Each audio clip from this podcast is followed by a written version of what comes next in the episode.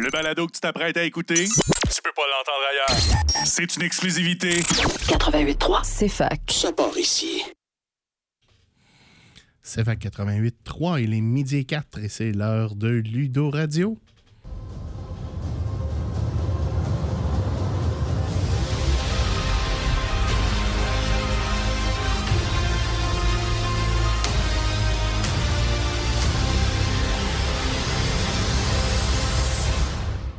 Bonjour tout le monde, Alexandre Bélanger avec vous en ce beau mercredi nuageux. Euh, bienvenue à Ludo Radio, notre rendez-vous hebdomadaire de discussion de jeux de rôle, jeux de société et culture geek. Comme d'habitude, cette semaine avec moi, j'ai mes comparses habituels. Nathan, salut Nathan. Salut Al, ça va? Ça va bien toi? Ah, bien oui, ben oui. Hugo? Allô, Al. et Alexandre Racine. Yes, toujours là. Salut les boys, j'espère que vous avez eu une belle semaine. On va commencer ça euh, vite vite. Petite question comme ça, à quoi qu'on a joué cette semaine? Nathan? Moi, j'ai joué à rien, j'ai fait des travaux pour l'école. euh, les remises de travaux commencent à approcher, donc j'ai décidé d'être un petit peu plus studieux la semaine passée euh, et cette semaine au cours de la semaine. Hugo?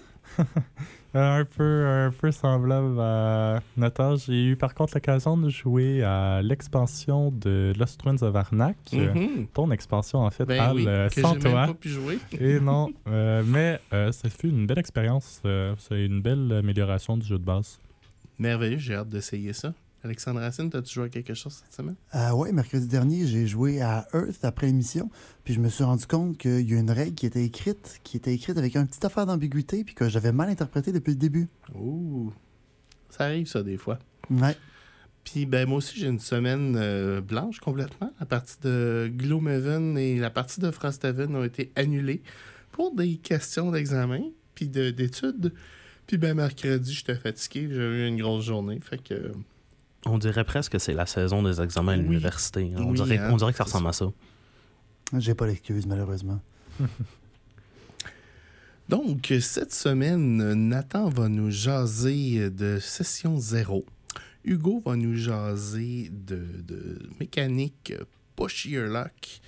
Et Alex va nous présenter le jeu Heat. Et on commence tout de suite avec la chronique du garage de Hugo. Hugo? Oui, donc euh, cette semaine, je vous présente euh, la mécanique de Push Your Luck, aussi appelée euh, Tenter sa chance ou Press Your Luck. Il y a différents noms pour cette mécanique-là, ça n'a pas été trempé, mais c'est généralement les termes qui sont employés. Push Your Luck, qu'est-ce que c'est? C'est un peu implicite dans le nom en fait, c'est tu tentes la chance. Donc, il va y avoir diverses mécaniques dans lesquelles euh, tu peux t'arrêter à n'importe quel moment, dire je m'arrête là, je pense, je prends ce que j'ai obtenu et euh, je vais tenter de- d'en faire le mieux possible pour ma partie. Ou tu peux encore tenter ta chance d'aller plus loin, prendre plus de cartes, mais risquer. Ce que tu décris, ça ressemble un peu, par exemple, au Blackjack, le jeu que les gens connaissent de poker. Exactement, c'est tirer euh, effectivement du blackjack La mécanique. de la mécanique du blackjack pour euh, les gens euh, pour qui euh, ça ne sonne pas grand-chose, c'est euh, le but d'atteindre 21. Donc, tu commences avec deux cartes. Tu peux en prendre autant que tu en veux. Donc, tu peux prendre une troisième, une quatrième, une cinquième pour te te rendre le plus proche de 21. Mais si la somme de tes cartes dépasse 21, t'as busté et t'as perdu la manche. Ça va être un peu le même principe, justement, pour euh, les jeux de Push Your Luck où, ben voilà, tu peux tenter ta chance, mais si tu pioches trop de la mauvaise carte ou si tu t'enfonces un peu trop loin, euh, t'auras pas le temps de revenir ou tu vas perdre ton tour. On a-tu des jeux au club, à part Heat, qui... euh, hein? Spoiler. Comment tu oses voler mon punch? Spoiler. Oh, non. Euh, mais oui, il y a plusieurs jeux au club euh, qui ont un peu cette mécanique-là. Euh, mais en même temps, comme je disais, il y a plusieurs noms parce qu'il y a aussi diverses formes. Donc, c'est pas, il n'y a pas un consensus sur quels jeux sont, sont Push Your Luck. Mais ils ont un peu le même thème, justement, d'aller un peu plus loin. Au club, on a Mystic Veil qu'on a présenté oui. dans une émission précédente.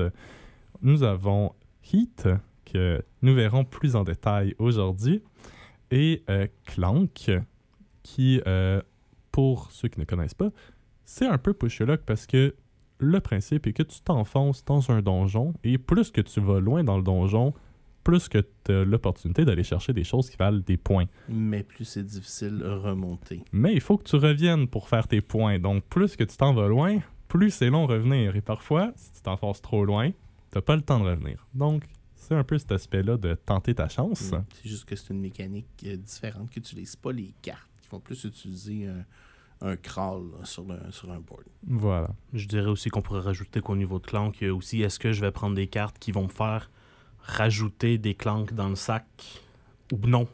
Donc, Effectivement, euh, donc il y a aussi une- toute une mécanique à Clank que peut-être nous présenterons un jour que euh, Si je ne m'abuse, il a été présenté Il a dans déjà la été- première saison Ah, a de Ludo Radio. présenté. Donc pour euh, les anciens qui étaient là, euh, euh, à Clank, Ouais, vous, pouvez pouvez, retourner euh, nous écouter en, en- en podcast. Mhm. Oui, en balado sur le site de CFAC, en effet. Donc ça, pour, les, euh, pour euh, Clank, euh, il est possible de faire plus de bruit euh, pour faire des actions plus fortes ou plus efficaces, mais au prix euh, d'attirer le dragon. Et quand tu fais du bruit, ça te donne plus de chances par la suite de te faire attaquer et de mourir. Ce qui est peu pratique pour revenir avec un trésor. En effet. Euh, nous avons aussi Codenames, euh, qui est un peu différent dans le thème de Push Your Luck, au sens que le but de Codenames, c'est souvent une compétition pour savoir qui va réussir à trouver tous les noms en premier. Et tu as alors le choix. euh, euh, Il y a des personnes qui donnent des indices et des personnes qui doivent tenter de déterminer c'est quoi les noms à partir des indices reçus. Tu as alors le choix pour ceux qui donnent les indices de donner des indices très vagues, mais qui réfèrent à beaucoup de noms, au risque que euh, les personnes qui tentent de l'interpréter interprètent le mauvais choix et donnent des points à l'autre équipe, ou encore pire, euh, Trouve le seul choix qui trouve finit. le nom qui euh, te fait éliminer immédiatement, ou encore donne des indices très précis, mais qui vont être très lents avant qu'on trouve tous les noms. Donc, c'est cette mécanique-là de balancer. Est-ce que je prends plus de risques, je suis plus vague, ou si euh, je suis plus précis, mais je prends moins de risques. Donc, de la gestion de risque, littéralement. C'est c'est- c'est un, c'est- c'est un peu ça, oui. C'est pas mal tous des jeux de gestion de risque. Pour les jeux où c'est vraiment push your luck, on pioche des cartes, si on en pioche trop, on perd notre tour, eh bien, euh, il y a Mystic Vales, euh, Quacks of Quiddingburg, Sleeping Gods et euh, potentiellement, j'ai pas encore joué, peut-être euh, tu peux pouvoir m'en dire plus, Alex. Est-ce que Heat est aussi euh, de ce genre-là? C'est pas tant de la manière dont on pige les cartes, mais lesquelles on choisit de jouer. Ah, Mhm. Mais oui, il y a définitivement un aspect de pusher lock lié aux cartes. Tu as dit Quacks of. Quiddingburg. qui est en français euh, Les charlatans de Belcastel. De Belcastel. Si jamais euh, vous connaissez plus les gens français, qui est quand même euh, Mm, un jeu assez populaire là, Malheureusement, pas un jeu qu'on a au club pour l'instant. Malheureusement. pour l'instant. Donc, j'avais une question pour vous. C'était une petite capsule pour présenter un peu cette mécanique-là. Euh, ma question est, est-ce que vous appréciez ce, ce genre de jeu? Ou est-ce qu'il y a un facteur chance intrinsèque au jeu là, qui dit, ben, je vais prendre un risque. Si je le réussis, ce risque-là, j'ai des bonnes, j'ai des pas mal meilleures chances de gagner, mais je peux aussi tout perdre. Euh, personnellement, j'aime beaucoup, puis je suis souvent le gars qui va aller se mettre dans la marde volontairement en allant définitivement trop loin, alors que c'est clair qu'il faudrait pas. Mais tu sais, il y a une petite chance que peut-être que ça me mette tellement en avant de la compétition. Puis je sais que je risque de prendre le champ, je sais que je risque de passer mon tour, mais c'est pas grave, c'est le fun, c'est surprenant, puis c'est intéressant.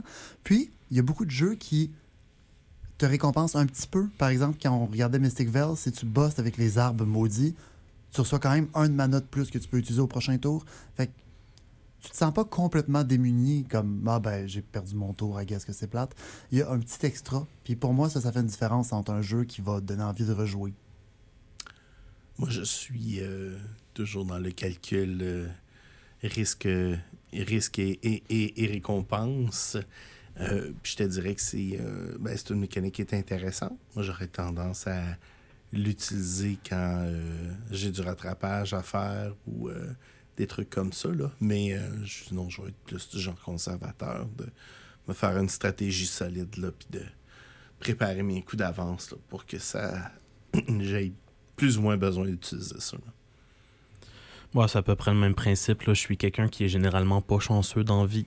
Donc, euh, s'il y a un jeu qui Ah, requiert de la chance, euh, bien la première carte que je vais piger va être la carte qui va faire en sorte que mon tour arrête une fois que j'ai ra- ra- ramassé les cartes normales, donc de base, qui ne te font pas. euh, Avoir une meilleure capacité de mémoire et d'être capable de me dire Ok, j'ai ces cartes-là dans mon deck, j'ai pigé ceux-là, donc il me reste ça dans le deck. Ça serait déjà plus intéressant, mais malheureusement, je n'ai pas cette capacité euh, de déterminer ça. La, si tu as le droit d'aller voir dans ta, dé- dans ta décharge ou pas, c'est un facteur qui peut être déterminant à savoir. D'où le pouvoir de compter les cartes au Oui, Blackjack, oui. entre autres. Mais ça, ça entraîne quand même une question intéressante. Est-ce que vous pensez que c'est un. Est-ce que vous pensez qu'on peut exprimer un talent puis une expérience dans un jeu de- à- dans un jeu qui contient quand même une bonne partie de hasard ou si on dit ben si tout le monde sait comment jouer ben c'est un peu comme rouler au dé, personne ne sait qui va gagner, c'est du pur hasard. C'est vraiment connaître ses proportions, puis savoir quand pousser, puis quand pas pousser. Il y a quand même une certaine mastery là-dedans. Je dirais que c'est beaucoup moins hasardeux que d'autres jeux où tu roules des dés, par exemple. On va aller euh, payer le loyer, puis on, on- au retour, on fait une conclusion sur la mécanique.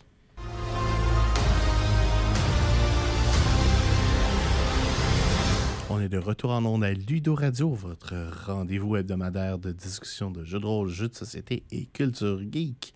Avant de partir à la pause, Hugo nous a fait sa chronique du garage et nous a expliqué la mécanique Push Your Luck ou Tente ta chance. Exactement. Donc, pour ceux euh, qui viennent d'arriver, la mécanique de Push Your Luck, de Tente ta chance, gestion de risque, quoi, euh, qui est une mécanique dans laquelle tu peux euh, tenter d'en avoir plus au risque de te faire euh, manger euh, si jamais tu te pousses un peu trop. Euh, c'est un beau jeu, puis je vous posais la question, est-ce que vous pensez que c'est juste la chance ou s'il y a plus d'expression, ou s'il y a quand même d'expression de... Mais il y a quand même de savoir quand c'est le temps de tenter, puis euh, je pense que c'est raffiner sa, sa stratégie de gestion de risque.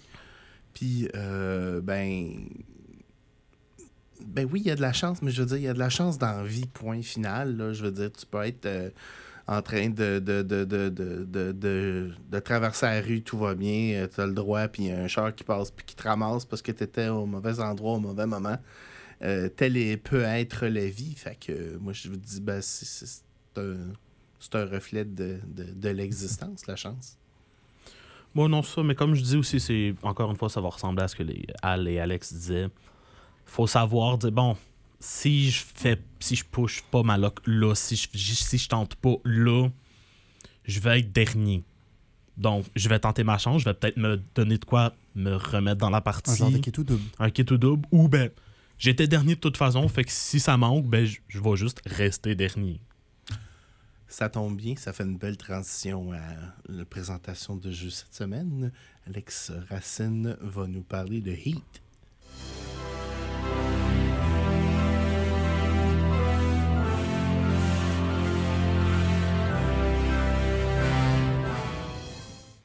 Et oui, on parlait de premier et dernier. Euh, voici un jeu où on va le vivre dans le sens littéraire, un jeu de course où on va euh, représenter chacun des coureurs automobiles dans des petites voitures sur des pistes à travers le monde.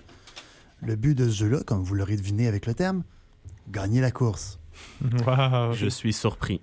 Heat Pedal to the Metal, un jeu qui joue de 2 à 6 par Days of Wonders. Mais dont la boîte laisse un étrange place pour deux pions de plus. On ne sait pas, peut-être une extension plus tard. Ah, Euh, si quelqu'un voudrait chercher les stats de BGG, j'ai oublié de les prendre tout à l'heure. Ils sont sortis.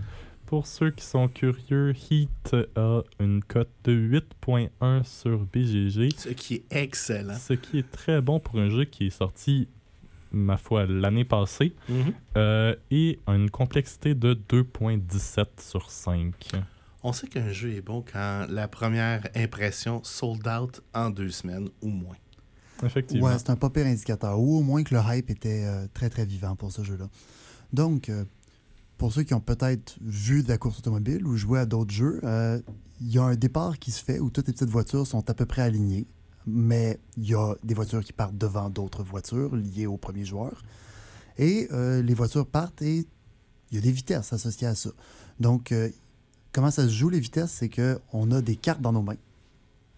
Puis, on a un levier de vitesse qui va de 1 à 4. Bon, 1 à 4, c'est pas exactement représentatif d'une voiture manuelle, vous me direz, mais on va pas rajouter de complexité inutile dans ce jeu-là. Il y en a déjà quand même pas pire. Donc, euh, une fois qu'on choisit la vitesse de notre levier de vitesse, on joue ce nombre-là de cartes. Et chaque carte qu'on joue va avoir une valeur qui varie de 0 à 5, mais plus important, c'est de 1 à 4. Et ce qui est important de dire, c'est que on choisit notre vitesse tout le monde en même temps. Tout à fait. On ne sait pas encore qu'est-ce qui va se passer, dans quel ordre on va jouer exactement. Tout ce qu'on sait, c'est que on y va tous en même temps. Mais si on a dit 4, il faut en jouer 4. On n'a pas le choix. Tout Ouais. à fait. Tu peux essayer de jouer une carte 0 si t'en as. Tu peux jouer des cartes 1 ou 2, mais tu dois jouer 4 cartes. La main de départ des joueurs, c'est quoi? T'en souviens-tu? Ben oui, euh, dans la main de départ, on a euh, plusieurs cartes qui varient de 1 à 4. On a une carte 0, une carte 5. On a aussi une carte Heat, qui est assez importante, sur laquelle je vais revenir plus tard. Et un certain nombre de cartes, euh, je me souviens plus de leur nom, avec un petit Stress plus. ou adrénaline? Euh, stress. Adrénaline, c'est une autre affaire.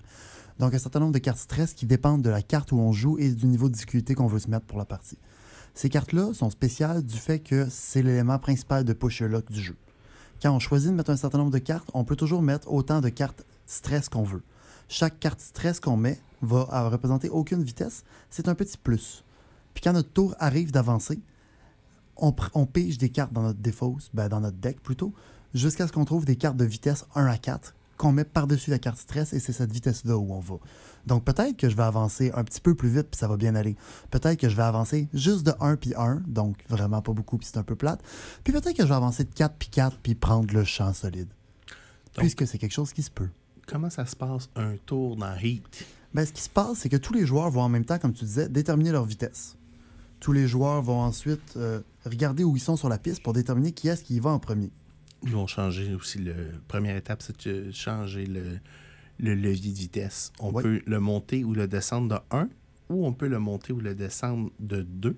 Oui. Mais si on le fait, on a des conséquences. Tout à fait. Si on déplace le levier de vitesse de deux vitesses, soit de 1 à 3, 2 à 4 ou vers le bas dans le même sens, euh, ça met un certain stress sur la voiture qui se traduit avec une carte Heat. Les cartes Heat sont des cartes qui sont en feu. C'est simple de même. Puis ces cartes-là se trouvent sur notre moteur, d'habitude. On en a une pile d'une certaine hauteur, dépendamment du circuit. Sur le circuit de base, je crois que c'était 6. Mm, c- Oui, c'est ça. Ben, 6 si tu comptes ta Heat dans ta main, 5 Ouais. cartes. Donc, euh, chaque fois que tu gagnes un point de heat, tu prends une carte heat qui est empilée sur ton moteur et tu la mets dans ta défausse. Et quand évidemment ton deck est vide, tu brasses ta défausse, puis ta défausse devient ton deck. Donc vous comprendrez que ces cartes heat-là, qui n'ont pas de valeur de vitesse, vont éventuellement se ramasser dans votre main, ce qui peut être un problème.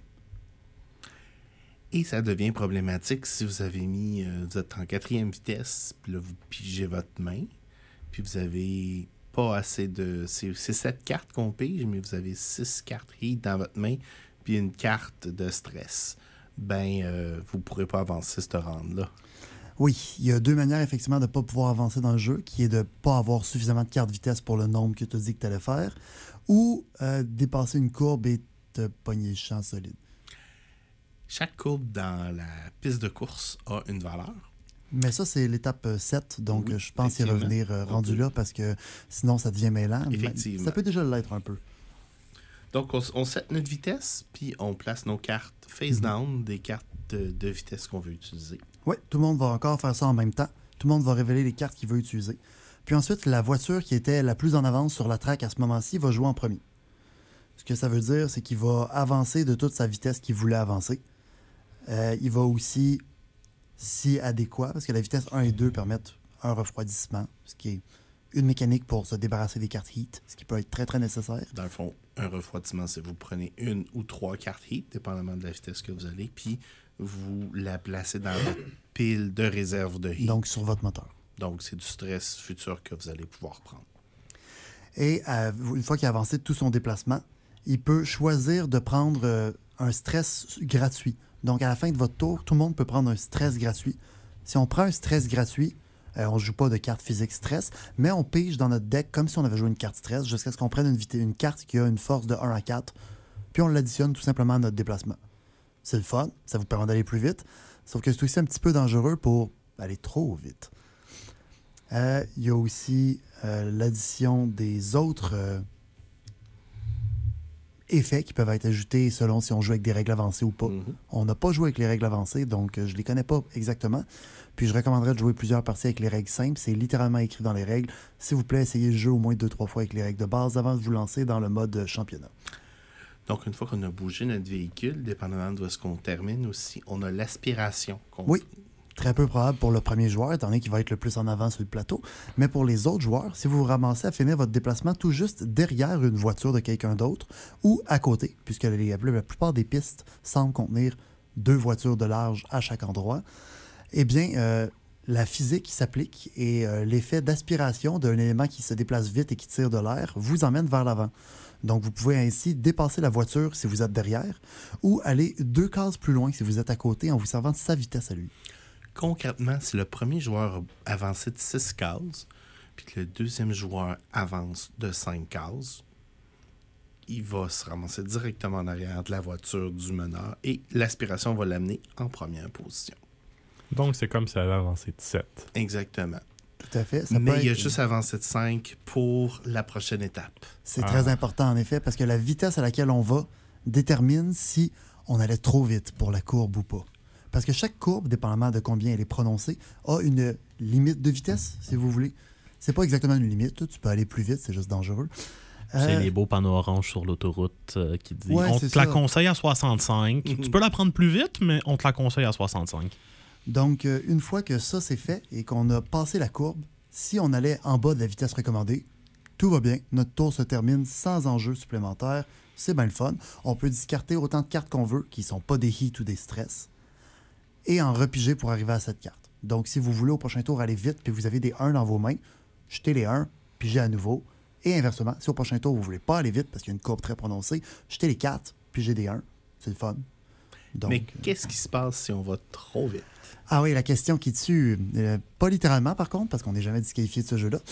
Euh, si vous allez trop vite, eh bien, euh, vous allez devoir euh, endommager un peu votre véhicule en essayant de peser sur le frein puis en tournant le steering de manière abusive, ce qui va créer un certain stress sur votre moteur.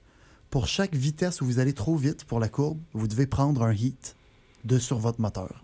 Donc, concrètement, si je vais à 5 de vitesse, mais que j'ai pris une courbe à 3, je dois prendre deux cartes de heat et les mettre dans, mon, dans, Dans ma ta décharge. défense. Tout à fait. Mais là, si je me rappelle bien, tu as dit qu'il y avait seulement une certaine quantité de heat sur ton Tout moteur. à fait. Puis si tu as pris la mauvaise idée d'aller en troisième ou en quatrième vitesse, tu n'as pas pu faire de refroidissement, puis éventuellement, les heats sont plus là, puis ton moteur se retrouve à découvert. Il n'y a plus de carte heat sur le dessus. Si à ce moment-là, euh, tu es correct, ça arrive juste, tout va bien. Ton moteur est limite, ton char fait peut-être un petit bruit bizarre, mais tout fonctionne encore. Si tu arrives à le refroidir, tu, tu restes dans le game. Si par contre, tu mets un autre stress sur ton moteur, que ce soit en shiftant deux fois le levier de vitesse ou en prenant une autre courbe trop vite, là, le problème arrive. Ou s'il te manque de cartes.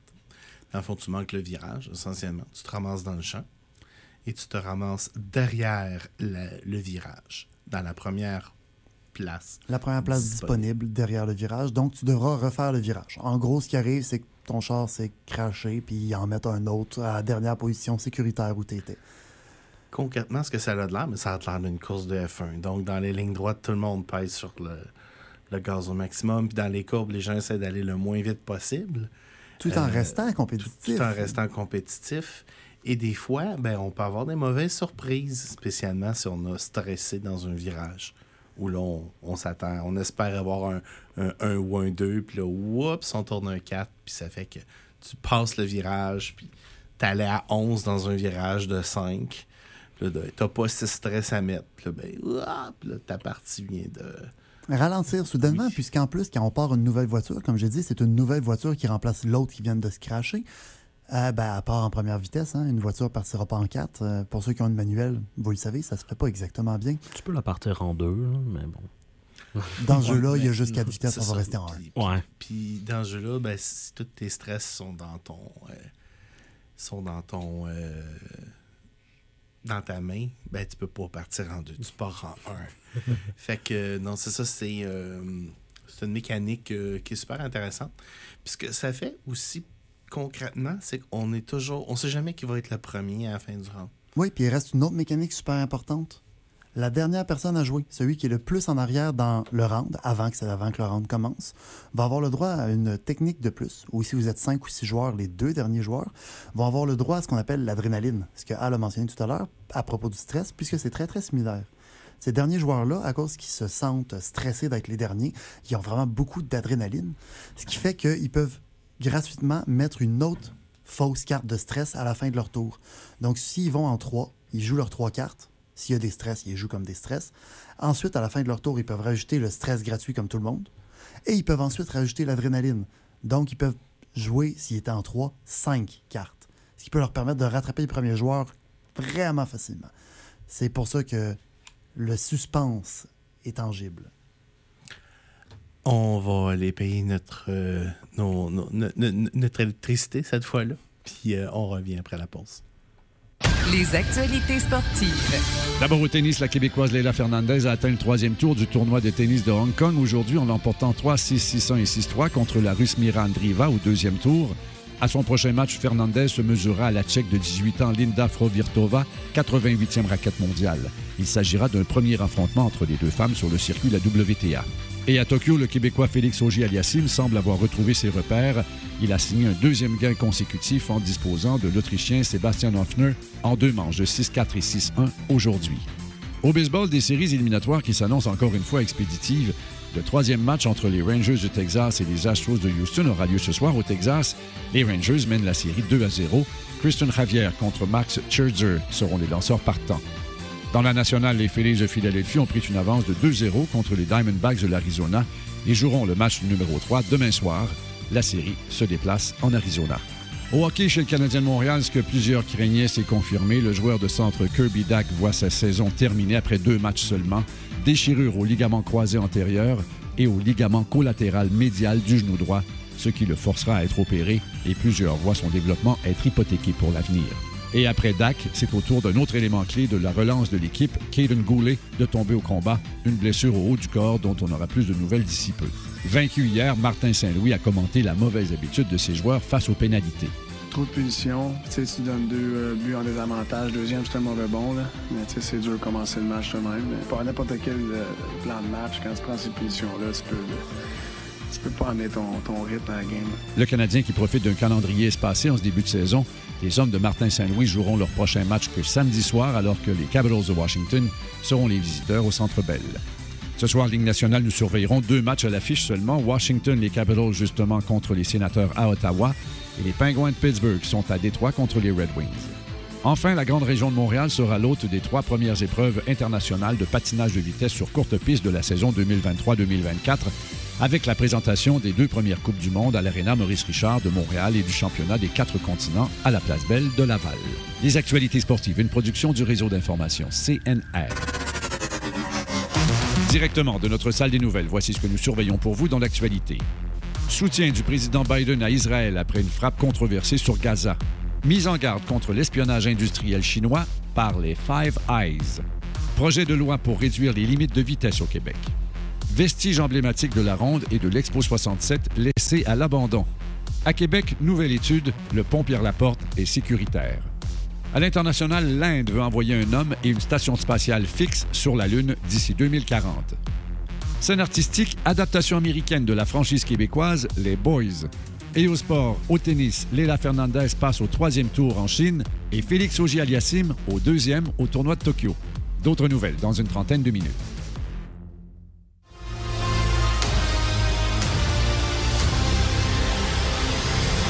Retour à Ludo Radio, votre rendez-vous hebdomadaire de discussion de jeux de rôle, jeux de société et culture geek.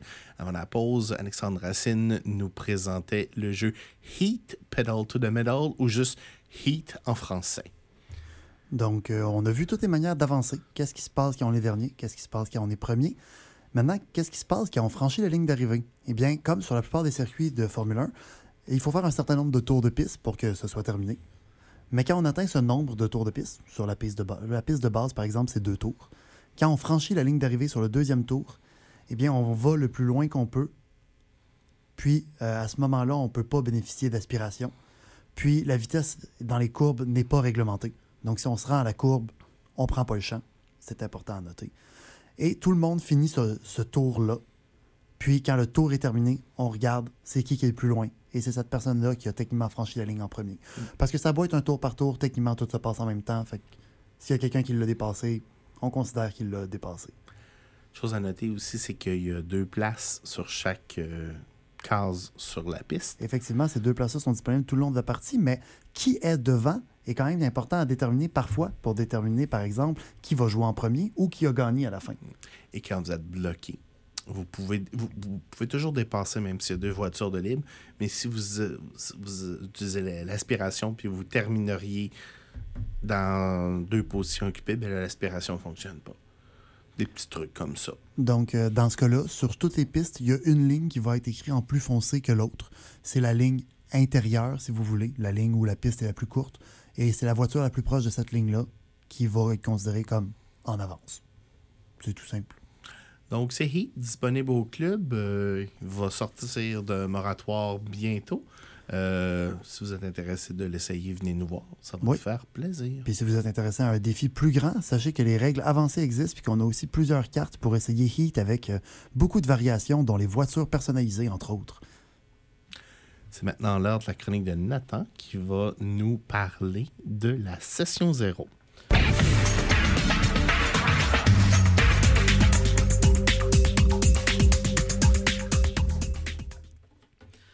Oui, bonjour. Euh, bon, ben, pour faire suite à la chronique de la semaine passée, euh, on va parler de la session 0. Je vais commencer par présenter, en fait, c'est quoi la session 0. La session 0 est typiquement la session qu'on va avoir avant de commencer officiellement la campagne qu'on veut faire en jeu de rôle. Donc, euh, si le groupe est suffisamment efficace, on peut faire une session 0 et 1 dans la même session, mais habituellement, la session 0 se fait avant de commencer la campagne. Et essayer de trop presser la session 0 peut mener à une session 0 peu efficace. Donc, je recommande vraiment pas d'essayer de faire la première en même temps, à moins que ça ait pris la journée. Ouais, non, ça, mais ça- donc ça dépend du temps, mais Et du groupe. et du Et- groupe et l'intégrité et du l'int- et de l'intégrité du groupe. Et si le groupe est habitué au système dans lequel vous jouez, il y a beaucoup de trucs de la session zéro qu'on peut ne pas faire, ce qui accélère un- légèrement le processus. Donc, pourquoi faire une session zéro? Eh bien, ça va permettre de donner des informations essentielles aux joueurs. Et ça va aussi peut-être permettre de dire Ouais, non, finalement, avec les informations que tu m'as données, la campagne m'intéresse pas tant que ça. Ou avant de se dire on va se revoir toutes les semaines pour faire la campagne, peut-être avoir une meilleure idée de ce que c'est avant de s'impliquer, c'est une bonne chose.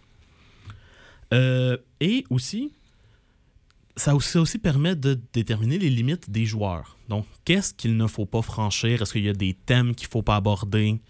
Euh, parce qu'il y, a certains, euh, il y a certains jeux qui sont relativement, euh, je vais dire dark, mais sombres. Graphique. Ouais. Graphiques sombres, Aussi être avec des, avec des thèmes que, qui Des peuvent thèmes assez lourds à aborder. assez lourds à aborder qui peuvent ne pas convenir aux joueurs autour de la table. Fait que là, on parle d'une liste de limites soft puis hard. C'est ça. Donc, tout ça, il y a des trucs, ça me dérangera pas qu'on en parle, mais pas trop souvent, puis il y en a d'autres. Aborde pas le sujet, c'est pas une bonne idée, ça va mettre une ambiance Même si qu'on c'est n'accepte mentionné pas. de loin juste sur un autre NPC, je veux pas, je veux pas que ça arrive.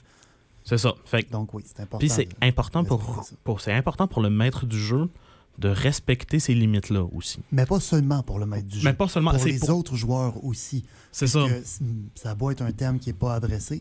A un autre joueur, mettons, on parle de Je veux dire Joke- torture. Torture, voilà, puis que le maître du jeu en fait pas, mais qu'il y a un des joueurs qui décide que lui, il veut torturer le gobelin pour avoir de l'information. L'autre joueur avait dit qu'il voulait pas parler de torture. Ben, même si c'est vous qui a fait, c'est pas...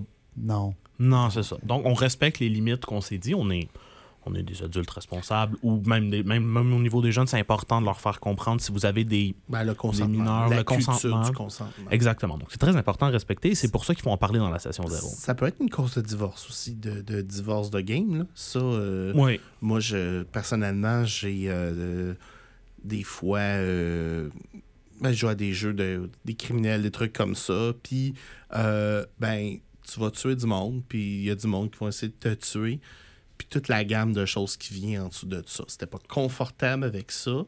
Ça, c'est en tant que GM, je l'ai dit à la session zéro. Si t'es pas confortable avec ça, on pourrait avoir un problème. C'est ça. Donc, tout plein de trucs qui sont importants à mentionner. D'autres informations qui peuvent être importantes à mentionner au, à la session zéro.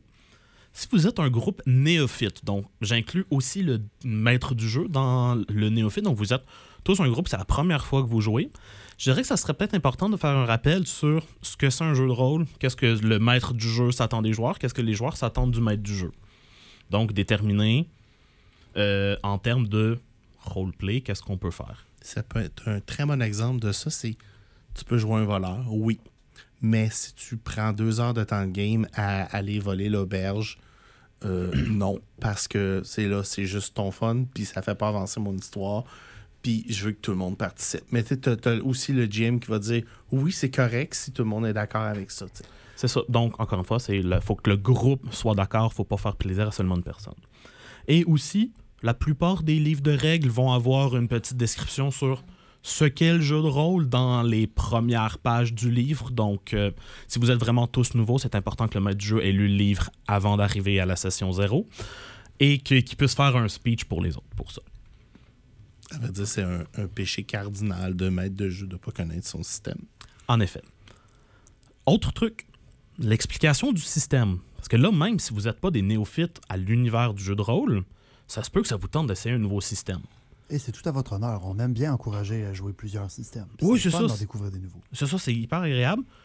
Une explication du système relativement sommaire, on s'entend, parce qu'il y a des trucs que c'est beaucoup, plus, beaucoup plus facile à expliquer quand ça se passe. Mais, comme exemple, comment se déroule un jet de dés? Est-ce que tu lances juste un dé? Est-ce que tu lances un groupe de dés? Est-ce que tu lances... euh, Est-ce que tu lances pas de dés puis c'est des runes que tu vas aller piger? Euh, donc, comment se résout les actions? Présenter la fiche de personnage. Je dirais que c'est relativement important dans un nouveau système parce que chaque système a une fiche de personnage spécifique. Les trucs sont pas placés en même place tout le temps. Ça, c'est important de savoir comment utiliser sa fiche de personnage. Dépendamment de c'est qui qui est autour de la table, si vous dites on veut faire une belle campagne et que vous prenez tous des guerriers puis qu'il y a personne qui soigne, ben ça se peut que vous frappiez un mur assez vite. Ça, c'est le rôle. On parle Ouais, de Mais ça, rôle. c'est Ouais, ouais, on littéralement parle de frapper un mur, c'est juste des guerriers. Oui. Ça va être une solution. Mais on, on va parler de la création du personnage plus en détail. Moi, je parlais de présenter qu'est-ce que qu'est-ce qu'il y a sur la fiche, euh, c'est quoi les statistiques qui vont être utilisées, où sont les choses importantes à savoir sur la fiche. Là, Aussi. Euh, pour, parce qu'il y a beaucoup, il y a beaucoup d'informations sur une fiche de, de personnage, donc savoir qu'est-ce qui est important. En plus de la description du jeu que tu disais tout à l'heure, la description du setting peut être Oui. très, très importante. Aussi, Parce en que effet, Si on s'attend à jouer à quelque chose de high fantasy, puis que finalement, ce qu'on joue, c'est réellement, essentiellement de la vraie vie avec il se passe des affaires weird comme dans Cthulhu, ben, peut-être que tu vas être déçu de savoir que tu peux pas lancer de boule de feu euh, off the bat comme ça. c'est ça. Une autre information aussi, qui est une information importante donnée par le maître du jeu, est-ce que tu ac- acceptes ce qu'on appelle le homebrew, donc du fait maison? Euh, donc, certaines classes qui ne sont pas nécessairement publiées par la personne qui fait le système. Euh, quelles sont des règles maison? Tu dis, moi non, cette règle-là, je ne l'aime pas dans le livre de jeu. Je la modifie, ça va être comme ça qu'on l'apprend. Par exemple, une des plus communes dans D&D 5e édition, c'est d'autoriser une potion à être bu en bonus au lieu d'en action principale. C'est très commun. C'est utilisé, par exemple, dans... euh, voyons... euh, Baldur's Gate 3. oui. Ouais, dans- pour le jeu vidéo. Euh, je Et crois par que. Critical Role Ouais, aussi. Critical Role aussi, qui permet justement en bonus action de prendre. Donc, c'est répandu, mais c'est pas une règle officielle. faut pas s'attendre à ce que ce soit comme ça dans toutes vos parties. Même chose avec les échecs automatiques au niveau du 1. Hors combat, c'est pas une règle officielle, c'est des règles maison. Donc c'est important de présenter. Un autre truc qui est important à présenter, comme Alex l'a mentionné, c'est le setting. Est-ce que tu es en horreur, low fantasy, high fantasy? Et euh, si. Oui. Non, continue. Ah, ok, oui. Et si tu fais une campagne qui est publiée par les développeurs de ton système, qu'est-ce que ça l'ajoute au livre de base? Par exemple, est-ce qu'il y a des nouvelles races qui sont disponibles? Est-ce qu'il y a des nouvelles classes qui sont disponibles? Est-ce qu'on empêche certains trucs? Super bel exemple. Si vous jouez à Donjons et Dragons, puis vous vous ramassez dans le monde de Ravenloft, dans les certaines éditions, la guérison fonctionnait pas de la même façon. La magie cléricale fonctionnait pas de la même façon. Je pense Vous que dans un cinq. Je pense que dans cinquième édition, ils ont juste standardisé ça pour parce qu'ils voulaient rendre la- l'édition un petit peu plus simple. C'est ça, C'est l'édition facile. C'est ça, ils ont simplifié l'édition, mais il y a certains trucs qui vont être spécifiques au, euh, au setting de la campagne. Alors, on fait notre troisième pause euh, de l'émission et on dit au revoir à notre ami Hugo qui doit nous quitter un petit peu plus tôt. Salut Hugo, bonne, Bonne semaine. journée. Ouais, bye bonne journée, bonne semaine.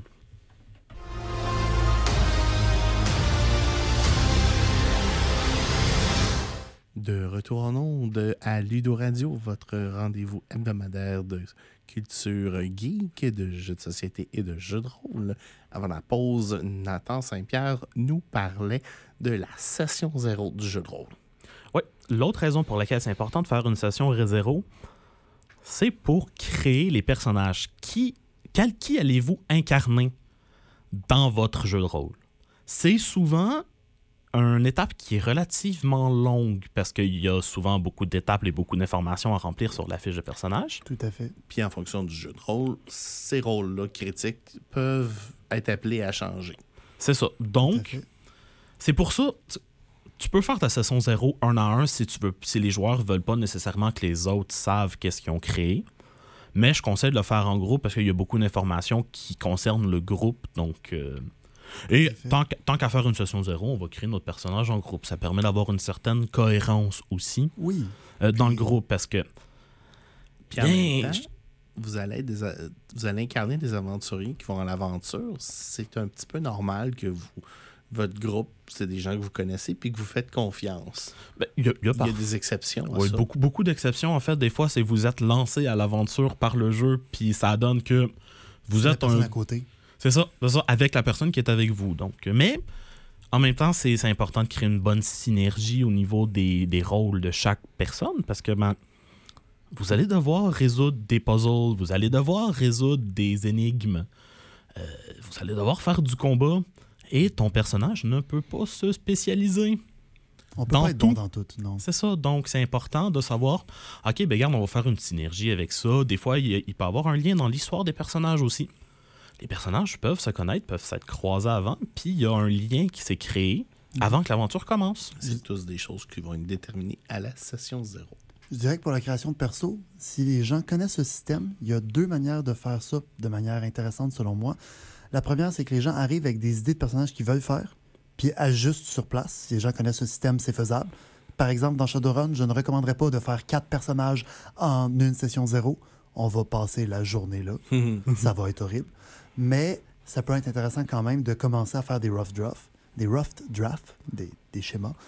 Personnellement, j'en ai moi-même quelques-uns en réserve que je veux jouer, des idées, des concepts que, Voilà. ah, ça serait intéressant à voir. Puis l'autre méthode, tant qu'à moi, ce serait de, à la session zéro, discuter des thèmes puis des grandes idées. Par exemple, OK, je pense faire quelqu'un qui guérit. OK, moi, je pense faire quelqu'un qui est plus en avant. Moi, je pense faire quelqu'un qui est plus range. Puis une fois qu'on s'est entendu sur ça, là, on fait les personnages chacun de notre côté avec leurs secrets, mystères ou whatever en parlant au maître de jeu. Mais on a entendu sur un thème général, fait qu'on sait que ça va un peu fonctionner au moins. Et la session zéro n'a pas nécessairement besoin d'être en présentiel ou de se dérouler d'une seule shot. C'est des, des éléments de la session zéro, puis on peut les faire, dans le fond, au besoin. Euh, c'est sûr que oui, se, se- se regrouper pour euh, se faire présenter les règles, tout ça, ça vaut la peine Ben, que le fun, maître de jeu soit là. C'est ça, mais la création de personnages est souvent, tu peux t'entendre avec ton maître de jeu, hey, je veux faire tel, tel, tel personnage, j'aimerais. Parce qu'il est aussi important de déterminer dans ton setting, est-ce qu'il y a des races qui sont pas présentes? Je vais prendre Donjon Dragon parce que c'est le jeu de rôle que j'ai joué le plus. Euh, les Asimars sont pas présents dans toutes les régions de Donjon Dragon. Donc, c'est possible que cette race-là soit pas permis. Les Asimars, ça- c'est des anges, juste pour un. Des partiels anges. des partiels anges, mais bref. C'est possible, par exemple, qu'ici, un certain DM dise Pour moi, les halflings, c'est... ça existe juste pas. Il y en a pas dans mon monde, il y en a jamais eu. Ça existe pas. Fait que si tu veux jouer un halfling, soit tu as été plein de chiffres d'une autre place puis tu aucune idée de ce qui se passe dans le monde, soit tu joues autre chose. Un super bon exemple de ça, c'est le jeu de rôle Dragonlance, où il n'y a pas d'Halfling, il y a des Kender à la place.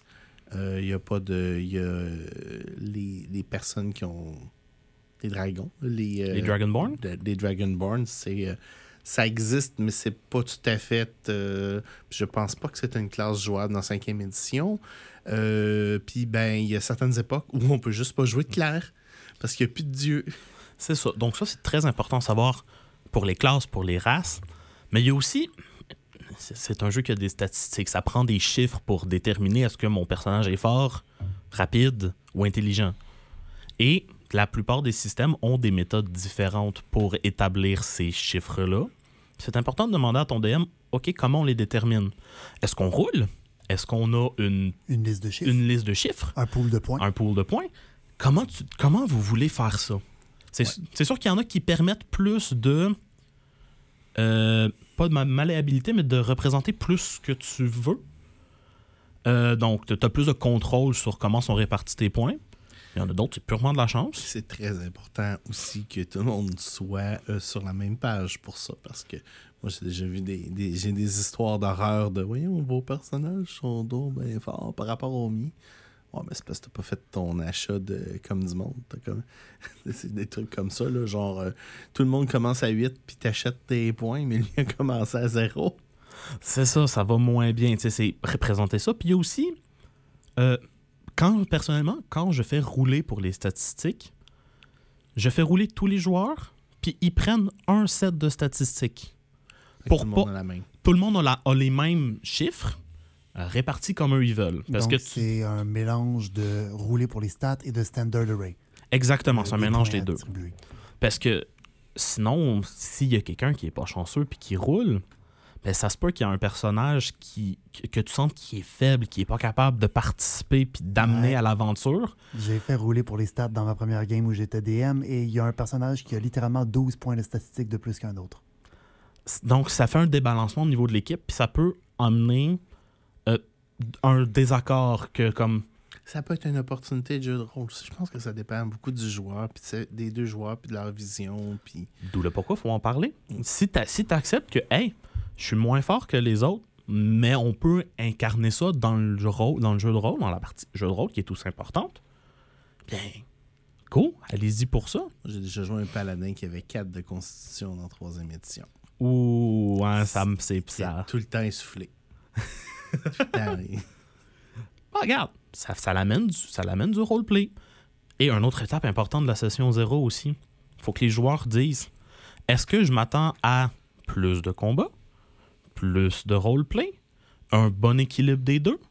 Parce qu'il y a des trucs qui font comme ah ben moi je veux juste faire du dungeon crawl, le roleplay m'intéresse pas, c'est les combats puis la stratégie qui m'intéressent. Ça peut être aussi un setting très très politique où les gestes sociaux puis les apparences vont être beaucoup plus importants que le maniement d'armes. Ça peut être un setting aussi plus futuristique où il va C'est- y avoir des armes à feu. ou- C'est important de parler même de cet élément-là en premier. Ouais, Parce que c'est plate de, de se rendre compte que tu as fait ton personnage, puis tu as, choisi le, moment de la partie, puis tout ça, puis ton rôle, puis finalement, le, le- le style de jeu te convient pas du tout. C'est pour ça que je me suis fait une, comme une genre de liste pour vous présenter. Et c'est pour ça que je présente la création de personnages en dernier.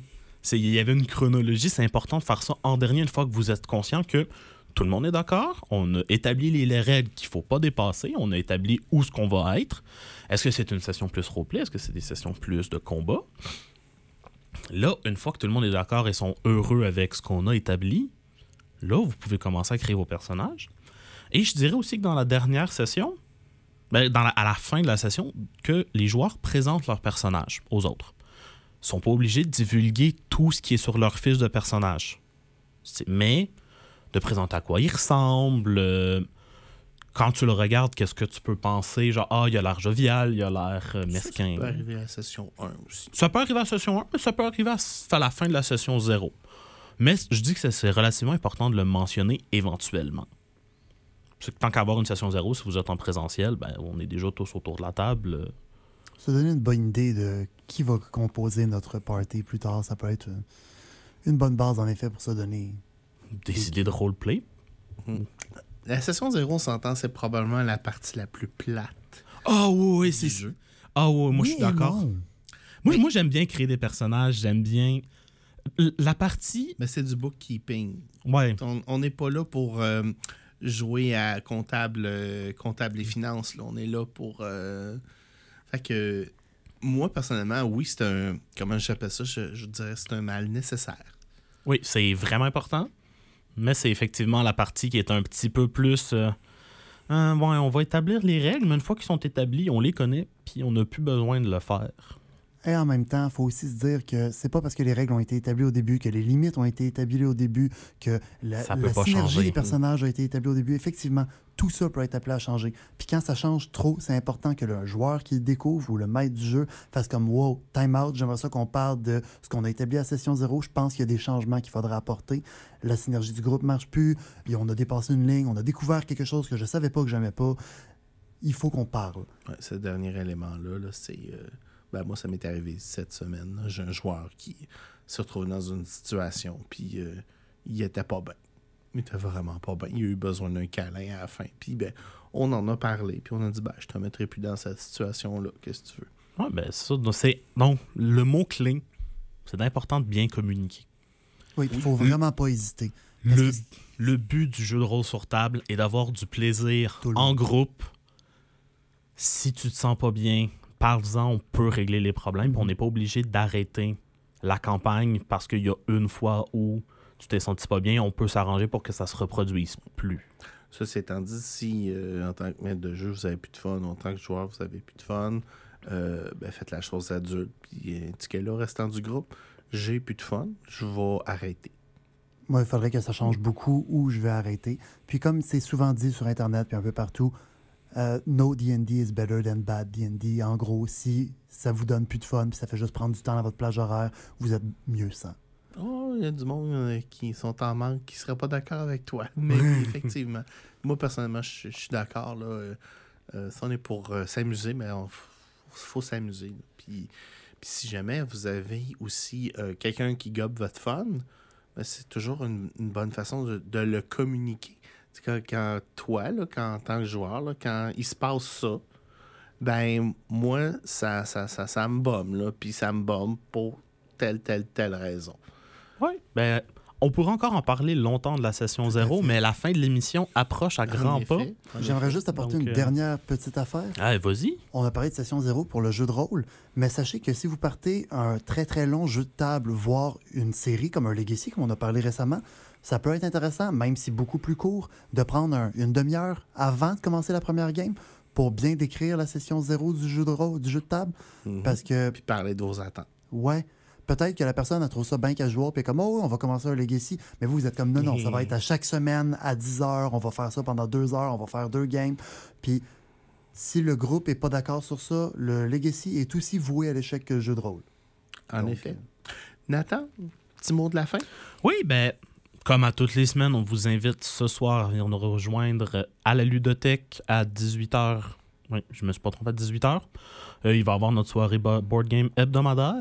Euh, pour ceux qui seraient intéressés, le CE se réunit demain 17h. Le conseil exécutif. Le conseil exécutif, j'ai oublié de le dire comme ça.